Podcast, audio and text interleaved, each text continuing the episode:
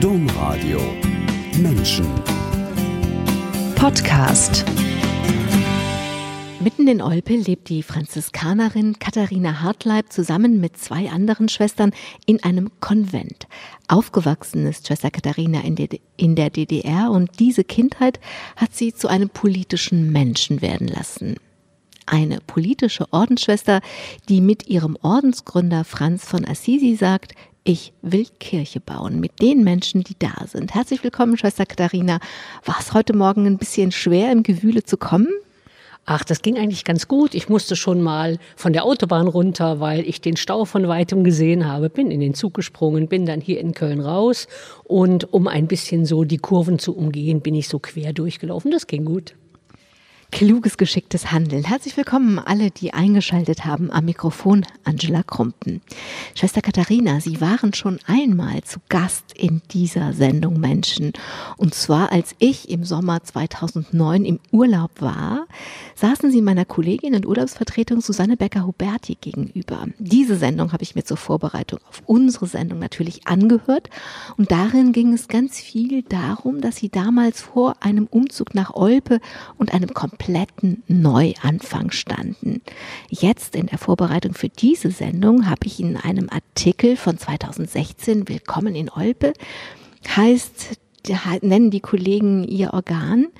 Von 2016 habe ich gefunden, es wird nicht viele Leute in Olpe geben, denen Schwester Katharina kein Begriff ist. Und ich saß da und dachte, das waren ja nicht viele Jahre zwischen dem, dass sie im Studio saßen und sagten, na, das fängt alles neu an und dass eine Kollegin sagt, es wird nicht viele Leute geben, denen Schwester Katharina kein Begriff ist. Wie haben Sie denn in ein paar Jahren es geschafft, dass Ihnen ganz Olpe ein Begriff sind? Ja, wir sind ja 2009 mitten in die Stadt gezogen. Dazu muss man wissen, dass es vorher auch mehrere Konvente in Olpe gab, im Krankenhaus und in der Schule, in der Franziskusschule und oben am Berg das Mutterhaus. Die Konvente in der Stadt sind halt wegen Nachwuchsmangel geschlossen worden.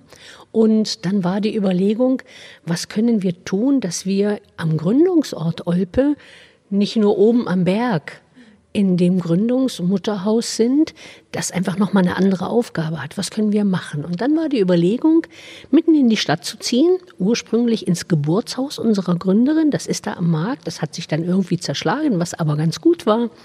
Und dann sind wir da eingezogen und die Idee war, dieses, was Franziskanerinnen immer tun, mittendrin sein. Ja, das hatte sich im Laufe der 150 Jahre ein bisschen verschoben. Dann war man oft in großen Institutionen und eigentlich für den Rest der Leute nicht mehr erkennbar.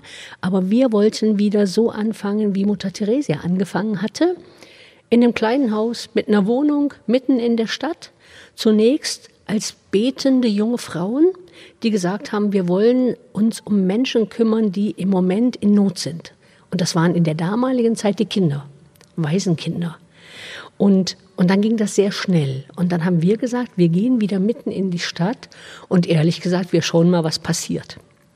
Und eine Mitschwester hatte eine halbe Stelle als Gemeindereferentin in der Pfarrei, war also ohnehin schon mittendrin. Eine Schwester in der Verwaltung im Mutterhaus, die ging also jeden Tag da hoch. Und meine Aufgabe war sehr vielfältig. Wir waren und sind es heute noch Kloster zum Mitleben. Also ich musste versuchen, das medial so aufzubereiten, dass klar wurde, wow, das ist ja was Interessantes. Da könnte ich ja mal hingehen und mir mal Kloster von innen angucken. Also war so meine Aufgabe, so Presseöffentlichkeitsarbeit zu machen, um nochmal deutlich zu machen, das sind nicht nur alte Schwestern da oben, die das Haus hüten, sondern da sind welche, die noch nicht ganz so alt sind und, und eine offene Haustür haben. Und das kam dann sofort so, dass wir unsere Kapelle neben der Haustür quasi offen gehalten haben. Ne? Dann war nicht draußen, bitte klingeln, wenn Sie in die Kapelle wollen, sondern Kapelle geöffnet.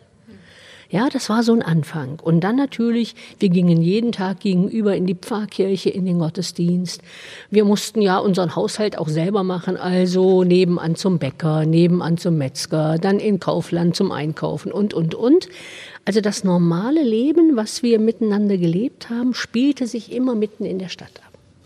Und dann hatten wir natürlich unsere Schule, in der früher Schwestern waren. Dann habe ich geschaut, was können wir da wieder anbieten und haben dann mit einigen Lehrern, die da Lust zu hatten, ein paar ganz verrückte Sachen gemacht. Ne? Also äh, Cook and Pray, ne? Kochen und Beten und haben angefangen mit Mädchenwochenenden und haben also quasi ganz vorsichtig, ganz klein, ganz von uns aus Dinge angeboten, wo wir gedacht haben, das könnte vielleicht Mädels interessieren, dass die sagen, wir kennen die Schwestern nur noch vom da mal längs laufen. Und damit hat es eigentlich angefangen. Dann haben wir so eine Klosternacht erfunden. Wir hatten das hier in, in Bonn und in Köln schon mal versucht und das war sehr gut. Und das haben wir in Olpe implementiert, noch bevor wir umgezogen waren. Und das war völlig neu und bei dieser ersten Klosternacht kamen 25 Leute. Mittlerweile nach zehn Jahren kommen im Durchschnitt 200.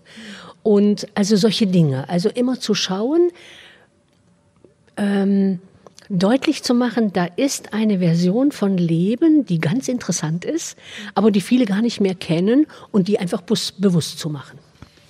In diesem knappen halben Jahrzehnt, bis die Kollegin geschrieben hat, äh, es gibt ja niemand, der sie nicht kennt, ähm, haben Sie, waren, haben Sie einfach Ihr Leben gelebt und Ideen entwickelt, so verstehe ich das. Haben Sie sich da an dem orientiert, was Ihre Ordensgründerin gemacht hat? Haben die das auch so gemacht? Also die haben sich eine Wohnung genommen und waren betende junge Frauen. Was haben die außerdem gemacht, dass sie betende junge Frauen waren? Die hatte ja, die, die Aline Bonzel hatte ja mitten in der Stadt auf der anderen Seite quasi der Kirche gewohnt und hatte eine beste Freundin und ähm, der Vater war gestorben, da war sie sieben und dann hat der Onkel der gegenüber wohnte, der hat sich quasi um die beiden Mädchen, sie hatte noch eine jüngere Schwester, gekümmert. Und dieser Onkel war so jemand, der katholisch im besten Sinn des Wortes. Also, der ist jeden Tag zum Gottesdienst gegangen, der hat die Tagzeiten gebetet, der ist jeden Donnerstag den Weg der von Leichnamsprozession durch die Stadt gegangen, betend. Das ist schon sehr ungewöhnlich und hat aber auch von seinem Reichtum, das waren sehr wohlhabende Leute, der wusste genau, wem es in der Stadt mangelt. Und der hat dann diese ersten Jahre die Aline überall mitgenommen. Und also hat so quasi von klein auf gelernt, ach so, katholisch sein heißt beides. Dieses Frommsein, dieses Beten, Gottesdienst feiern, ne? immer wieder auch zur Anbetung in die Pfarrkirche gehen, aber sich auch um die Leute kümmern. Und zwar verdeckt, versteckt. Also nicht den großen Macker spielen, sondern jemanden, der genau weiß, die brauchen im Moment eher Geld, die brauchen im Moment eher Lebensmittel. Das kriegte der mit. Die Stadt war ja damals noch klein, aber man konnte natürlich auch mit zu Augen nur so seins machen. Und das hat sie bei ihm erlebt. Und dann hatte sie die Freundin und die beiden haben irgendwann gesagt, wir müssen hier was tun. Das war ja mitten in der beginnenden Industrialisierung. Ja, ringsrum, die Leute hatten alle noch Landwirtschaft, die halbe Stadt. Ja, über 800 Leute lebten von der eigenen Landwirtschaft und ganz viele andere lebten noch, arbeiteten noch in der Landwirtschaft. Und, und wenn jemand jetzt keine Arbeit mehr fand, dann gingen die ja ins Ruhrgebiet, um dort Arbeit zu finden. Also waren die Männer meistens weg ja, und dann, wenn mit den Frauen dann irgendwas war, wenn die Mütter, die Müttersterblichkeit war hoch, wenn dann plötzlich mit den Eltern was war und die keine Verwandten hatten, die sich kümmern konnten, standen plötzlich Waisenkinder da. Und dann hat sie gesagt, das kann doch nicht sein. Und es gab keine Institution, die sich gekümmert hätte, sondern quasi dem Bürgermeister fiel zu, zu gucken, was tue ich denn jetzt mit den Kindern. Und dann wurden die Jungs zu den Bauern gegeben auf die Dörfer. Die brauchten immer Knechte, so schrecklich das klingt. Und die Mädchen irgendwo in Stadthaushalt, aber eigentlich als als Sklavinnen, als Dienerinnen in jeglicher Art. Und dann hat sie gesagt, das kann nicht sein. Wenn schon, sie hatte das erlebt, dass der Vater starb, aber sie hatte halt die Mama und den Onkel. Und dann hat sie gesagt, wenn schon es keine Institution gibt, dann müssen wir was tun. Aber hat eben, das fand ich so faszinierend bei ihr, sie hat keine Sozialorganisation gegründet und kein Hilfswerk, sondern eine Ordensgemeinschaft. Ja? War das dem Zeitgeist geschuldet? Also war das damals was, was wenn man heute sich engagieren will, liegt es nahe, eine NGO oder sowas zu gründen. Das ist so was Zeitgeistiges, was immer auch in 50 Jahren sein wird. Aber heute, junge Menschen, die heute anpacken wollen, die gründen irgendwie sowas. War das damals dem Zeitgeist auch geschuldet? Das kann ich nicht beurteilen. Ich glaube nicht, dass es Zeitgeist war. Ich glaube eher bei ihr, dass es diese tiefe erlebte Frömmigkeit war. Die Mutter hatte ja dann noch überlegt, hm, ne, Volksschule abgeschlossen, aber das reicht doch nicht für eine junge Frau, die jetzt in dieser Stadt auch eine Position begleiten sollte. Also hat sie ihre Tochter hier nach Köln geschickt und hat sie zu den Ursulinen gegeben. Die hatten so eine sogenannte höhere Töchteranstalt, sowas gab es ja früher. Ne? Und da hat sie sie hingegeben, damit sie noch alles lernt, was man braucht. Ne? Nicht nur Haushalt und alles, sondern eben auch Musik und Tanz und ne, Literatur, was man so brauchte, um eine gute Partie zu sein. Und da hat sie Ordensleben kennengelernt. Das kannte sie vorher nicht. Die Vinzentinerinnen waren in Olpe im Krankenhaus, aber da hatte sie nichts mit zu tun. Und ich glaube, dieses Erleben, dass da junge Frauen, Ordensfrauen waren, die sich eingesetzt haben und engagiert haben für sie, das hat sie, glaube ich, beeindruckt und dann hat sie natürlich noch in der Umgebung, gab es ja früher so diese sogenannten Volksmissionen und da waren Franziskaner im Nachbarort in Drolzhagen. Und, und die hat sie erlebt und da hat sie das erste Mal von Franziskus und seinen Brüdern und der Art und Weise, wie die gelebt haben, gehört, ist dann in diesen dritten Orden gegangen. Das war ja so eine Laiengemeinschaft. Und dann hat es irgendwann bei ihr geklickt, dass sie gesagt hat, das könnte meins werden. Also ich glaube, nicht, dass es Zeitgeist war. Ich glaube wirklich eher, dass es ihre sehr religiöse Prägung war. Auch das hängt natürlich damit zusammen, mit in der Zeit, in der man lebt. Ich dachte deswegen, vielleicht weil damals so viele Gemeinschaften, auch so Frauengemeinschaften entstanden sind. Also, Sie leben in Olpe, sind mittlerweile da sehr bekannt, in einem Konvent, eben nicht im großen Mutterhaus und anders als in so einem großen Kloster, in dem man sich die Arbeit natürlich aufteilt. Da muss nicht jeder alles machen, sondern die einen äh, kochen, während die anderen der Arbeit nachgehen. In so einem kleinen Konvent ist es natürlich so, dass sie die ganz normale Haushaltsarbeit machen, kochen, waschen, putzen und so weiter und ihrer Erwerbsarbeit nachgehen. Und dann kommt dieses Engagement, dass sie wie ihre Gründerin genauso pflegen und hegen und machen, dazu kommt. Ähm, Sie sind zum Beispiel einmal die Woche im Mutter-Kind-Haus in der Stadt. Wie haben Sie herausgefunden, wie der Onkel von Ihrer Gründerin, da fehlt es und da fehlt es? Wie haben Sie das gemacht? Ähm, meine Aufgabe, als wir dorthin gekommen sind nach Olpe, war ja, ne, dieses quasi Kloster zum Mitleben aufzubauen, also medial bekannt zu machen. Zum anderen ein Programm zu erstellen, was wir Franziskanerinnen in unserem Mutterhaus anbieten wollten. Bis dahin war es so, dass also quasi Menschen, die Kurse machen wollten, die brachten ihre eigenen Leute mit, ne, ihre eigenen Referenten und haben quasi dieses Mutterhaus, weil es ja so schön groß war und so ein Ambiente hatte, ähm, mitgebracht haben und haben dort ihre Kurse selber gehalten. Es gab keinerlei Angebote von uns. Und dann haben wir gesagt, hm, ne, wir könnten ja auch einiges selber anbieten. Das war also meine nächste Aufgabe. Dann natürlich so die, die, die Homepage der Ordensgemeinschaft franziskanerinnen.de, ähm, und diese Dinge. Und dann habe ich geguckt und habe gedacht, gut, das Geistliche und dieses Programm machen, diese Ideen für junge Leute, das ist die eine Seite, aber ich bin ein handfester Mensch. Ich brauche auch etwas, wo ich mich handfest engagieren kann. Und da waren es zunächst der Warenkorb in Olpe, so eine ökumenische Initiative, die einmal in der Woche Lebensmittel für bedürftige Familien ausgeteilt hat.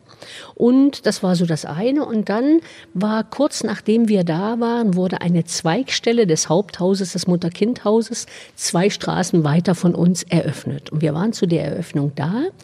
Und da habe ich gedacht, ja, das könnte es sein, dort noch mal zu schauen, ob da unsere Hilfe gebraucht würde. Und ich bin ja im Erstberuf Krankenschwester und eine Mitschwester ist im Erstberuf Sozialarbeiterin.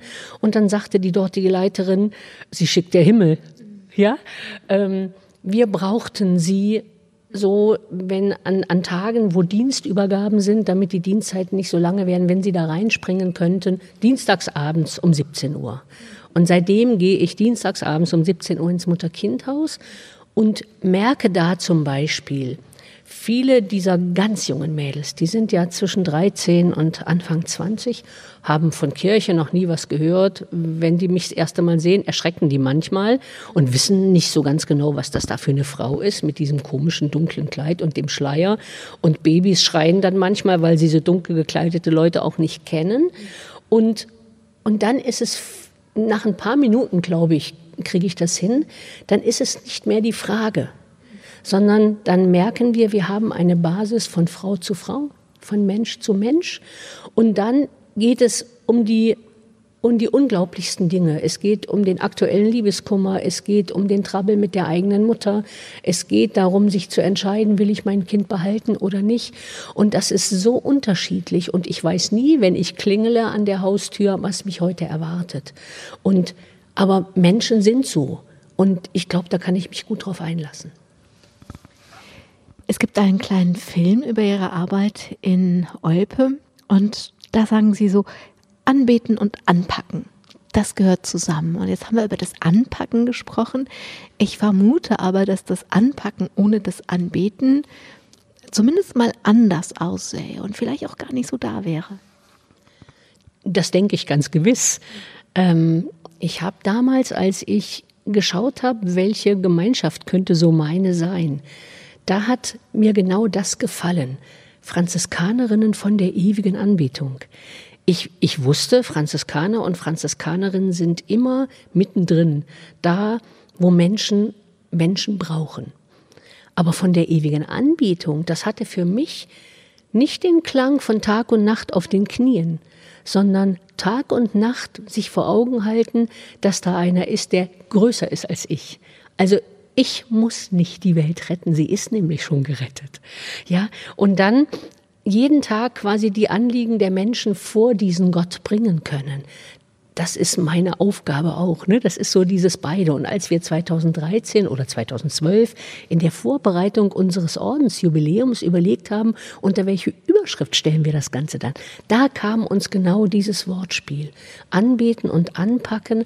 Wenn ich Gott für größer halte als mich, dann kann ich unendlich viel tun, ohne diesen Druck, wenn ich es nicht tue, geht die Welt unter sondern ich weiß, da ist einer, der das, was ich tue, trägt und stützt und mir hilft und ich mit allen Anliegen kommen kann.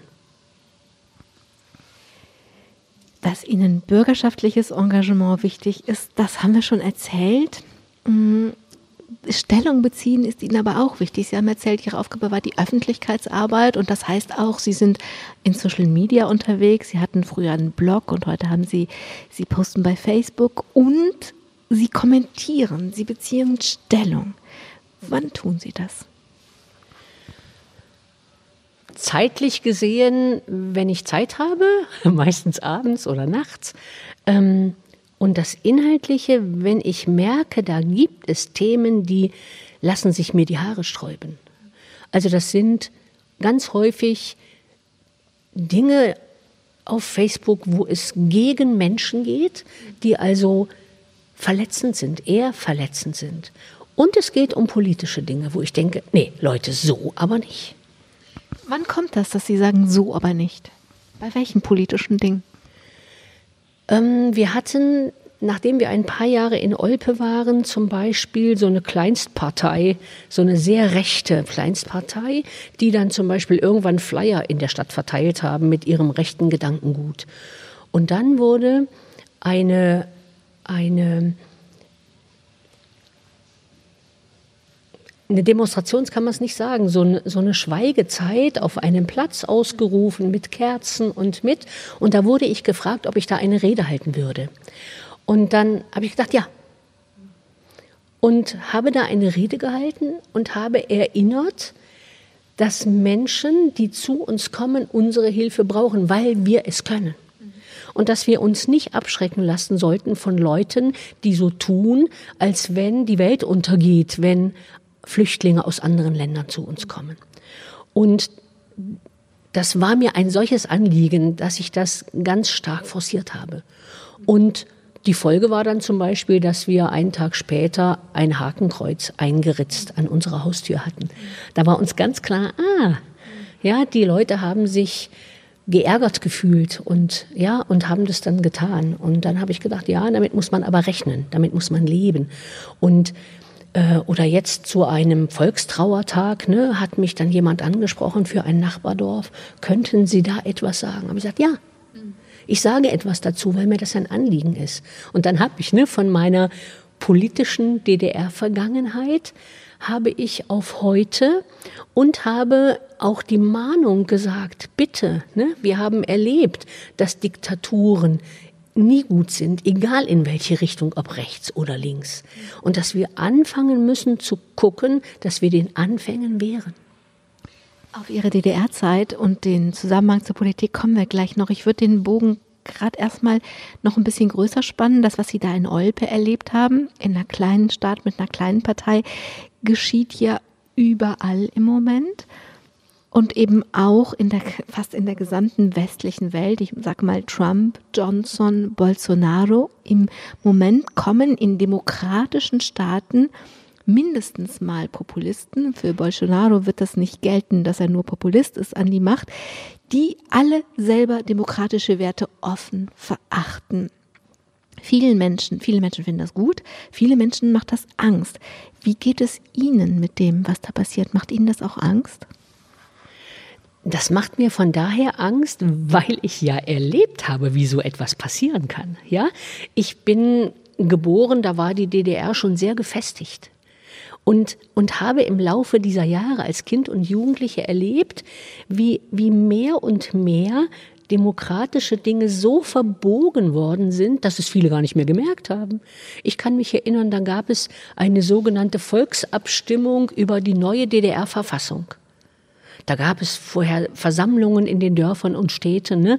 aber es ging nicht um eine Wahl, sondern dann wurden Dinge darin neu geändert und dann sollte man nur noch ja und nein sagen. Und man hatte überhaupt keine Chance in einem Prozess vorher an diesen an diesen Verfassungsartikeln, die geändert worden sind, mitzuarbeiten, ja, sondern man durfte nur ja oder nein sagen. Und dann habe ich gedacht oh oh oh ne? und da war ich junge Jugendliche, ja, und habe ich gesagt, das kann nicht sein dass, dass das heute Angst macht, ne, ist die eine Seite. Die andere Seite ist aber die, dass ich für viele Reaktionen von Menschen Verständnis habe oder besser gesagt, ich verstehe sie.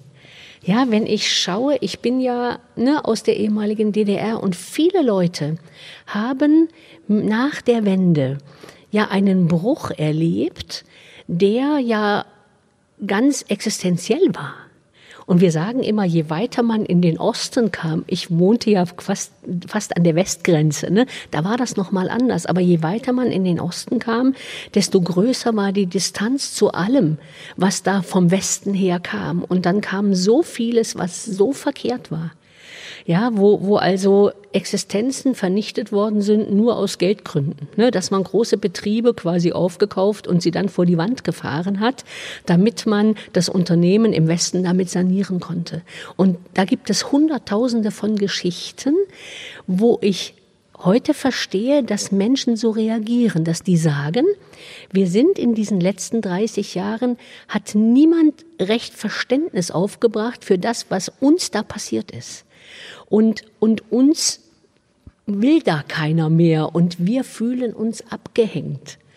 Und dass das in Demokratie nie gut ist. Und wenn dann jemand kommt und sagt, wir kümmern uns um euch, weil die anderen sich nie gekümmert haben, dann hat man den Eindruck, oh, endlich. Dass das aber eigentlich auch nicht so was ist, sondern dass der jemand quasi die Macht will, um sein krudes Gedankengut in diesem Land wieder aktuell zu machen. Das merken viele gar nicht. Und das ist das, was mich viel mehr erschüttert. Im Großen wie im Kleinen offensichtlich. Sie haben in der DDR unter dem Regime gelitten. Also sie sind als Katholikin nicht zur Jugendweihe gegangen und mussten deswegen trotz Einserschnitt auf ein Medizinstudium verzichten, durften nur Krankenschwester werden, was sie eben erzählt haben das ist ja eine himmelschreiende Ungerechtigkeit ne? wenn ich so gut in der Schule bin, aber pff, das, was ich wirklich machen möchte, nicht machen darf, sondern sozusagen auf das Handwerk reduziert werde, das äh, ist ungerecht. Wie einschneidend war diese Ungerechtigkeit für Sie? Das hatte tatsächlich zwei Seiten. Ich wollte von klein auf nie etwas anderes werden als Krankenschwester. Ich wollte nie etwas anderes werden als Krankenschwester, aber ich war halt in der Schule so gut. Und dann sagte der erste Lehrer, hör mal, du kannst doch Medizin studieren mit deinem Zeugnis, das, das kannst du doch. Und ich war nie auf die Idee gekommen. Und dann hat das so in mir gearbeitet und habe ich gedacht, ja, warum eigentlich nicht? So, und dann kam der nächste und der nächste, ne? Und dann habe ich gedacht, ja, eigentlich, eigentlich ist das okay. Ja, und habe mich dann quasi beworben, um aufs Gymnasium, damals erweiterte Oberschule zu kommen und bekam dann die Ablehnung. Und ich muss gestehen, ich war im ersten Moment und auch noch Wochen später beleidigt ich war wirklich beleidigt, weil ich gedacht habe, das ist eine unverschämte Frechheit. Jemanden, der, wo man doch eigentlich nur nach den Zensuren geht, ja, der einen Einser-Durchschnitt hat. Ne? Ich hatte eine einzige Drei und das war in Russisch. Das war halt nicht meine Stärke, weil ich es gehasst habe. Der einen Einser-Durchschnitt hat, nicht zu nehmen, nur weil ich nicht auf Parteilinie war. Was ging mich die Partei an? Da war ich, ich war wirklich beleidigt. Und dann hat irgendwann meine Mutter gesagt, ja, aber du wolltest auch nicht zur Jugendweihe. Ich habe gesagt, ja, das wollte ich auch nicht. Ja, und dann viele Jahre später, lange nach der Wende, dann kamen dann mal so Umfragen, ne? Ähm, so quasi der Opfer der DDR. Ne? Und dann war so die Frage, gehörten sie zu denen? Aber ich konnte das ja nicht belegen. Wir kriegten ja nichts schriftlich. Ne? Man konnte nicht belegen, dass quasi damit eine Karriere hinüber war. Und mein Vater hat tatsächlich immer gedacht, wegen dieser Ablehnung wäre ich ins Kloster gegangen. Und dann habe ich ihn ausgelacht, weil das kam ja viel später. Das heißt, jetzt haben wir, Sie haben beschrieben, die Zeit nach der Wende, als Menschen in der DDR zu Opfern wurden. Und jetzt, als, deswegen habe ich Sie nach sich selbst gefragt. Sie sind, ich finde schon, in der DDR ein Opfer des Regimes geworden. Ähm, ist das, was Sie erlebt haben, wie so ein Schutz, wie so ein Impfschutz gegen die Großsprecher, die sagen, wir kümmern uns um euch, haben aber eigentlich eine ganz andere Agenda? Das denke ich schon. Also ich bin ganz stark immun gegen diese ganzen Geschichten von links, weil ich genau weiß, was das bedeutet hat. Ne? Dieses so tun. Ähm, wir waren eine sogenannte Volksdemokratie in der DDR, ne? so alle Macht dem Volke, was Quatsch war. Was stimmte einfach nicht. Ne? Alle Macht hatte die SED ja, und alles Eigentum, Volkseigentum. Und dann haben die Leute immer gesagt, ja, wenn es aber doch Volkseigentum ist, dann gehört es doch auch mir. Aber mir gehört hier nichts, ne? Also das war so falsch. Ja, und das war schon klar. Also ja, wenn jetzt zum Beispiel bei irgendwelchen Wahlkämpfen ne, die, die linken Parteien auf dem Olper Marktplatz mich ansprechen, dann wird's gefährlich. Aber Moment, Sie sagen, ich bin ganz immun gegen links. Das, was die SED gemacht hat, hatte mit links ja nichts zu tun. Das ist die eine Seite. Aber die andere Seite, jetzt zu merken, oh, von rechts ist genauso gefährlich und im Moment sogar gefährlicher. Ja, und ich glaube, dass wir hier in, in Deutschland in den letzten Jahrzehnten sehr blind auf dem rechten Auge waren. Und das ist das Gefährliche. Man hat immer gedacht, oh, das sind ein paar Spinner, ne? Reichsbürger und was es da so alles gibt. Das sind ein paar Spinner, das sind ein paar, das waren viele Jahre schon keine Spinner. Und das merken wir jetzt. Ja, also jetzt zu schauen, wir haben erlebt, wie das ist, wenn Diktaturen mit den Menschen was tun. Ne? Also dieses Immun gegen links ist die eine Seite und dieses zu schauen, um Gottes Willen, was da von rechts im Moment kommt, ist noch gefährlicher. Ich glaube, ich meinte nicht immun gegen links oder rechts, sondern irgendeine Politik muss es ja geben, sondern immun gegen äh, es wird mir eine Lüge verkauft. Es wird mir etwas verkauft, was nachher nicht eingehalten wird. Deswegen habe ich gerade nachgefragt, weil das ist ja, also ich meine, das müssen wir jetzt nicht vertiefen, aber in meinen Augen wäre das nicht immun gegen links, sondern immun gegen ein linkes Gedankengut, was nicht eingelöst wird. Also immun gegen Lügen eigentlich. Genau so. Genau so. Ne? Dass, dass ein Thema genommen wird, und das ist ja im Moment auch das Problem von medialer Hype, ja, dass da Dinge hochgepusht werden und man, und hinterher fällt es wie ein Kartenhaus zusammen. Wenn ich zum Beispiel diese Geschichte mit Mr. Trump und, und Hillary Clinton anschaue, ne, da vorher hochgepusht worden ist, wie verrückt, dass sie lügt und dass sie, was sie alles angestellt hat und dass sie ins Gefängnis muss, als der Trump mal gewonnen hat, da war davon nicht mehr die Rede. Ja, immer zu merken, dass da ein Thema genommen wird und das ganz hochgepusht wird und hinterher ist es weg. Also wurde das es nur genommen, um Meinung zu manipulieren. Und das finde ich das Erschreckende, egal von welcher Seite. Politik ist das eine, Kirchenpolitik ist nochmal was anderes. Sie sind eine Ordensfrau in der katholischen Kirche und als Ordensfrau müssen Sie sich als Frau irgendwie der Frauenfrage stellen oder sich verhalten. Und vielen Frauen, tatsächlich auch der älteren Generation, ist in den letzten Monaten, Jahren der Kragen geplatzt. Und das habe ich ähm, geschrieben, bevor ich heute Morgen im auf WDR 5 gehört habe, die machen eine Sendung, die heißt Brauchen wir die Kirche noch? Da hat eine ältere Dame gesagt, wir haben unser ganzes Leben in der Kirche Kaffee gekocht. Jetzt haben wir den Kaffee auf. Wie gut können Sie das verstehen? Das kann ich mehr als gut verstehen. Ich finde diese Aussage genial, weil das ist genau das, was viele erlebt haben. Ich muss sagen, als, als Franziskanerin, als Ordensfrau ist das ja noch mal ein bisschen anders, weil wir haben ja quasi in dieser Kirche unsere Position seit langem gefunden. Dass einige von unseren Mitschwestern sagen, hör mal, du kannst entschieden besser predigen als mancher dieser Herren, die da morgens bei uns die Messe feiern. Da muss ich schmunzeln. Da ist natürlich was dran. Ähm, die andere Seite ist, dass wir unser Engagement in der Kirche immer getan haben und auch tun konnten, aus dem, wie wir spüren, was wir in unserer Kirche tun können. Dass ich viele Leute, die das nicht so können, sehr gut verstehen kann, die sagen, die da oben, ne, ob in, in, in Regierung und, und Gesellschaft oder jetzt in der Kirche, die machen, was sie denken und die fragen uns noch nicht mal. Ja, und wir sind doch der größere Teil derer, die sich in der Kirche engagiert.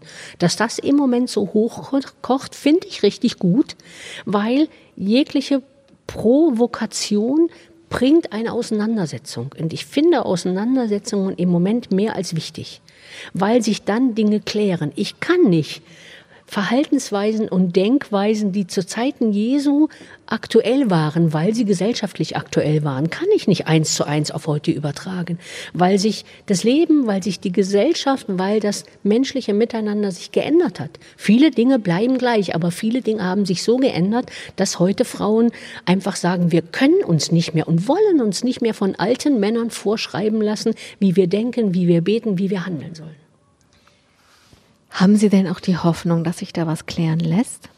Oh, die Hoffnung habe ich sehr, weil ich denke, das läuft im Moment so gut heraus, zu schauen, was können wir im Miteinander in der Debatte. Und dass die Debatte hart ist, merken wir allein an dieser schönen Geschichte vom BDKJ Köln, die da vor einigen Wochen ja so eine Plakatkampagne eröffnet haben und befeuert werden von allen Seiten. Ne? Auf der einen Seite unglaublich ähm, gelobt werden, weil sie sagen, ihr bringt einfach mal ein paar Themen aufs Tapet, wo sich alle zu positionieren können. Und die anderen, die sagen, es ist unverschämt und ihr seid doch keine Jugendlichen und wie kann man nur, ne? Und dann denke ich, super. Genau das. Ja, jemand setzt eine Provokation, um die Leute dazu zu bringen, sich zu positionieren und dann zu sagen, was sie wirklich denken, was sie wirklich wollen. Sie werden ganz feurig, wenn ich Sie danach frage. Wie war das damals? Gehen wir nochmal zurück in Ihre Geschichte, als Sie selbst eine junge Frau waren. War das da in irgendeiner Weise für Sie ein Thema, die Frauenfrage? Das war damals überhaupt keine Frage, weil wir hatten ja in unserem Dorf, sag ich jetzt mal, waren wir 50 Jugendliche in meiner Zeit, also sehr viele. Und es gab quasi DDR-weit in der katholischen Kirche jeden Freitagabend 20 Uhr gab es die Jugendtreffen. Die gab es überall. Ja, dann kamen alle vom, vom Studium, ne, von auswärts wieder nach Hause und dann traf man sich in den Gemeinderäumen und hat über das debattiert, was war die Woche, was ist gewesen, was ist politisch im Moment und was ist glaubensmäßig dran. Ja, und da waren wir, da war völlig egal, ob, ob der Pfarrer dabei war oder ob wir unter uns waren, ob jemand von uns ein Thema eingebracht hat oder jemand anders, ob der Pfarrer sagte, ich habe da ein spannendes Thema, darf ich euch was dazu erzählen? Das habe ich nie als die Frage empfunden, aber das ist auch typisch Diaspora-Kirche. In Diaspora-Kirche und noch dazu in einer, in einem Land, wo, wo Glaube und Kirche am Anfang verfolgt und später unterdrückt und dann ignoriert wurde, da hat man den gemeinsamen Feind, das muss man einfach sagen. Und beim gemeinsamen Feind ist es gut, dass man untereinander zusammenhält. Und das machte, glaube ich, diese Debatte nochmal anders. Und da habe ich nie das Empfinden gehabt, dass die Frauen nur so diejenigen sind, die den Kaffee kochen und die das Kircheputzen machen, sondern dass wir mittendrin in allem waren. Und dann, ich bin ja mit 23 eingetreten, ähm, als junge Franziskanerin war ich ja wieder Exotin. Ne? Ich war innerhalb junger Leute eine Exotin, weil ich ins Kloster ging. Und ich war aber auch im Kloster eine Ex Exotin, weil wir paar Leute in der DDR waren absolute Exoten gegenüber den Schwestern hier im Westen. Ja, und das war eher faszinierend als äh, bedrückend. Dass Sie diese Entscheidung überhaupt treffen konnten, ich will mein Leben als Ordensfrau leben, hängt ja damit zusammen, dass es Menschen gab, die das selber taten, wo sie gucken konnten. Es gibt es. Es gibt Menschen, die das machen und dann kann man überlegen, dass man das selbst vielleicht auch machen möchte. Das war das eine Wichtige und das andere, was wichtig war, war gleichgesinnte Jugendliche, die große Peer Group zu treffen. Und das war bei Ihnen ein besonderer Tag, war, als Sie ein Konzert einer franziskanischen Band gehört haben. Was ist an dem Tag passiert? Ich kann das nicht an dem Tag äh, festmachen, weil das sind ja Dinge, die sich entwickeln. Ne? Wir haben also als Jugendliche Schwestern im Dorf gehabt und haben die erlebt in ihren Realitäten. Wir haben also erlebt, die waren immer in der Kirche, ne? in jedem Gottesdienst, in dem wir auch waren, waren auch immer die Schwestern. Aha, okay.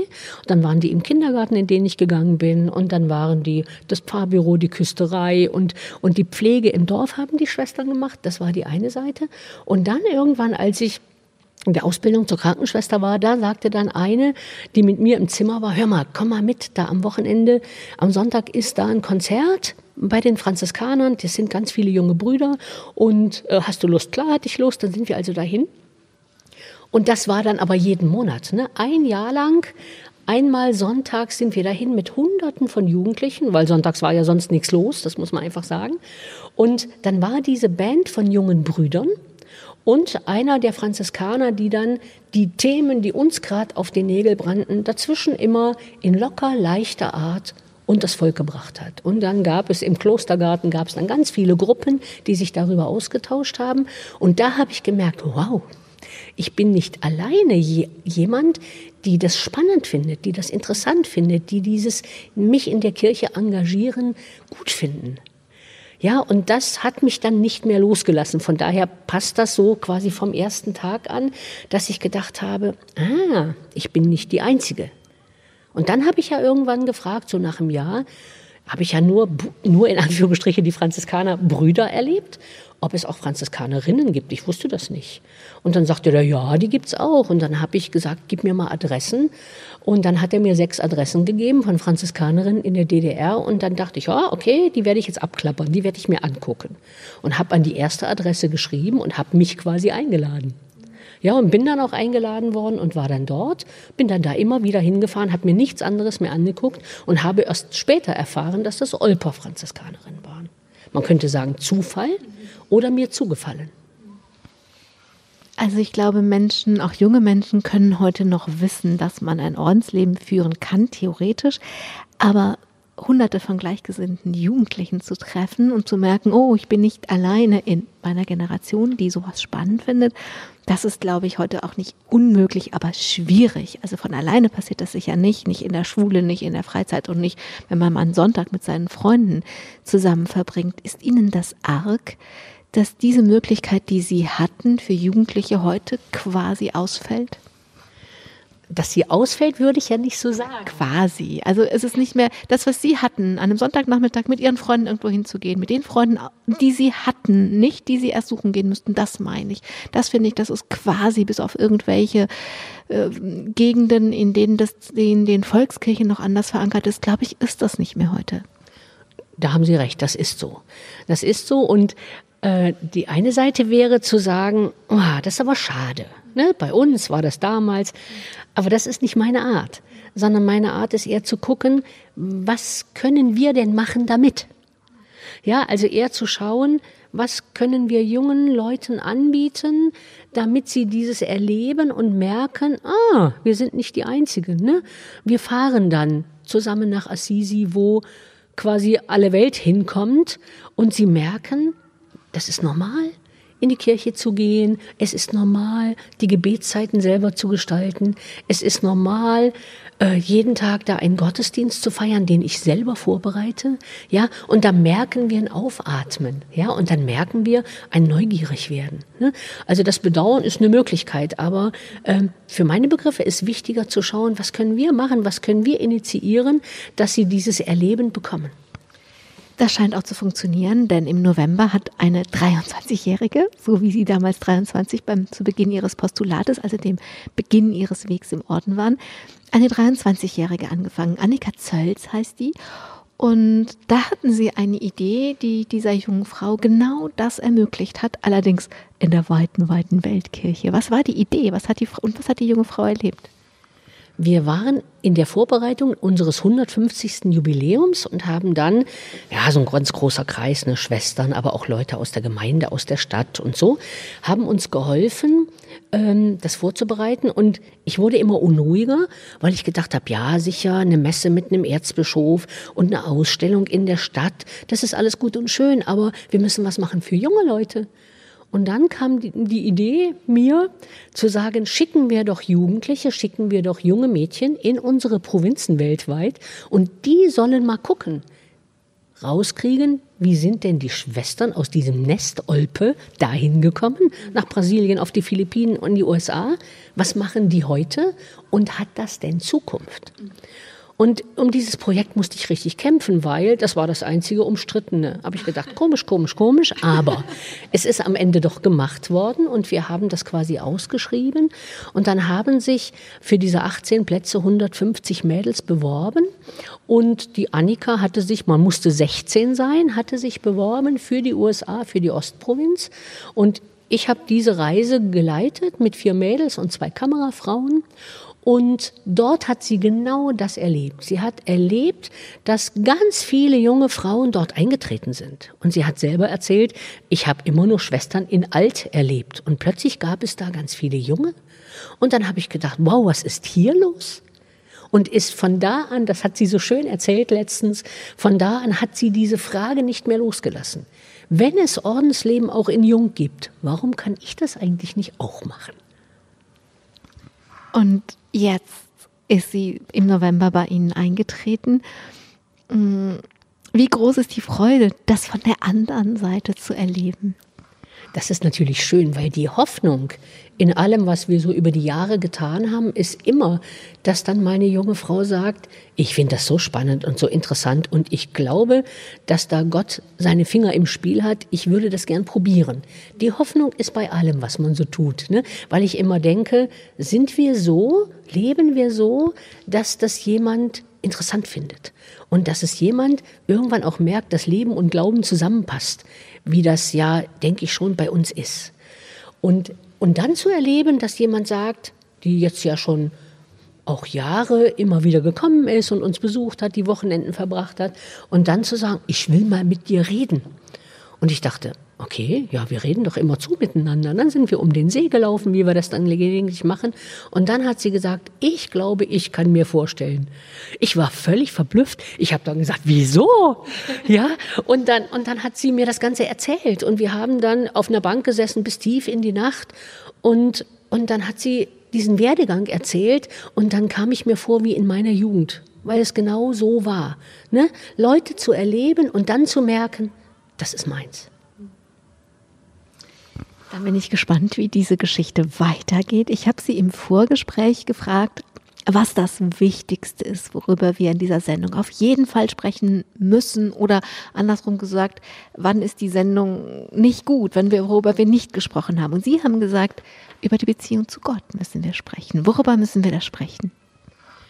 Ähm, Glauben und Leben aus dem Glauben geht nur, wenn ich eine Beziehung habe Genau wie ich in einer Familie nur leben kann oder in einer Ehe, in einer Partnerschaft nur leben kann, wenn da Beziehung ist. Sonst ist es ein Nebeneinander her, das geht auch. Aber für mein Verstehen heißt Beziehung miteinander sein. Ja, und miteinander in Kontakt sein, aber eben nicht, dass das mein Ersatzreifen ist, sondern dass es wirklich der Motor ist. Ja, und, und das ist ein bisschen meine Sorge, dass ich ganz viele Menschen mittlerweile kenne, die sich engagieren in der Kirche, die ganz viel tun, die auch sonntags in den Gottesdienst gehen, aber ich ganz deutlich merke, es ist, weil sie das von klein auf so erlebt haben, das ist, weil sie das gut finden, das ist, weil sie äh, da eine Möglichkeit haben für sich, aber mit Gott hat es nichts zu tun. Ja, und dann denke ich, Hilfe, das geht nicht ohne Gott. Ja, das heißt, verstehe ich Sie richtig, wenn Sie sagen, da ist, das ist was Äußeres. Die Menschen sind von außen geleitet, weil sie es so gelernt haben, weil es immer so war und so weiter. Aber innen ist nichts. Genau so. Für meine Begriffe heißt Glauben und Christsein in einer Beziehung zu diesem Christus sein und mich davon so erfüllen zu lassen, dass ich nachher gar nicht mehr anders kann. Ja, und das, und das irgendwann zu spüren und irgendwann das immer auch wieder zu befestigen, also immer wieder mehr Zeit zu lassen, ne? in der Bibel zu lesen, Gottesdienste mitzufeiern, aber auch viele Stunden ganz still zu sein, um zu hören. Und deswegen machen wir mittlerweile immer mehr solcher Angebote, wie, wie Schweigetage oder wie Einkehrtage, um quasi vielen, denen ist es vielleicht auch nur nicht bewusst, nochmal deutlich zu machen, es geht in meinem Glauben um diesen Jesus Christus. Was passiert bei den Menschen? Also Sie haben eben so gesagt, Hilfe, das fehlt, das muss da sein. Jetzt suchen Sie nach Angeboten, die Sie machen können und machen Sie, wenn Menschen zu diesen Angeboten kommen, die Erfahrung, dass man das lernen kann, dass sich da was entwickelt, dass man das gießen kann? Das merken wir ganz stark. Also es gibt zum Beispiel ne, unsere Schweigetage, da kommen mittlerweile Leute, die das als Studenten machen mussten, weil sie ne, Religionslehrer oder so werden wollen, mussten sie ein spirituelles Angebot annehmen, sind dann bei so einem Schweigetag gelandet und kommen seit Jahren wieder, auch wenn sie es nicht mehr müssen. Weil sie merken, da ist in mir etwas angefangen, was ich gern weitermachen möchte. Oder es kommen Leute, die sagen, das hat mich jetzt hier so angefixt, kann ich da mit Ihnen drüber reden? Und dann kommen die zum Gespräch, dann chatten wir manchmal halbe Nächte. Und da merke ich genau, das ist passiert. Ja, eine Neugier, die bei so dem, was wir Volkskirche nennen, ja gar nicht mehr ist. Ja, weil man wächst damit auf und man lebt und macht und tut, weil es die Eltern gemacht haben und irgendwann trennt man sich oder eben auch nicht. Ja, aber jetzt werden Menschen neu wieder neugierig auf diesen Gott. Ja, und manchmal mit ganz obstrusen Fragen und Vorstellungen. Und dann kann man sagen, schau doch mal, hör doch mal, lies doch mal, ne? Ich glaube das. Was soll noch kommen? Ich weiß nicht, ob in, wenn wir in zehn Jahren wieder eine Sendung machen, ob sie dann wieder irgendwo anders sind oder was noch, was noch so passieren wird. Aber wenn Sie jetzt äh, sagen könnten, was Sie sich wünschen, was Sie sich wünschen würden, was noch kommen soll, was wäre das? Wenn ich mir jetzt so aus der Lameng etwas wünschen würde, dann wäre es, dass Leute, was ich eben gesagt habe, neugierig werden und dass Leute nicht die Lust verlieren an dieser Kirche und dass sie sich engagieren und sich hineinbegeben, selbst wenn es anstrengend wird. Selbst wenn ne, dieser begonnene synodale Weg gar nicht meins wäre. Trotzdem zu sagen, da will ich aber mit. Und das ist mir wichtig. Und dass dieses Neuaufkommen von Lust an diesem Gott und Lust an dieser Kirche.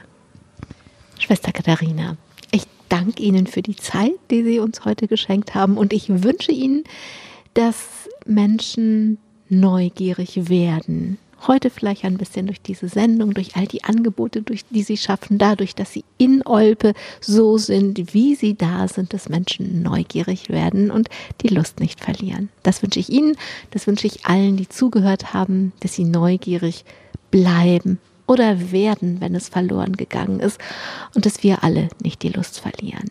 Bleiben Sie gut neugierig. Am Mikrofon war Angela Krumpen. Machen Sie es gut.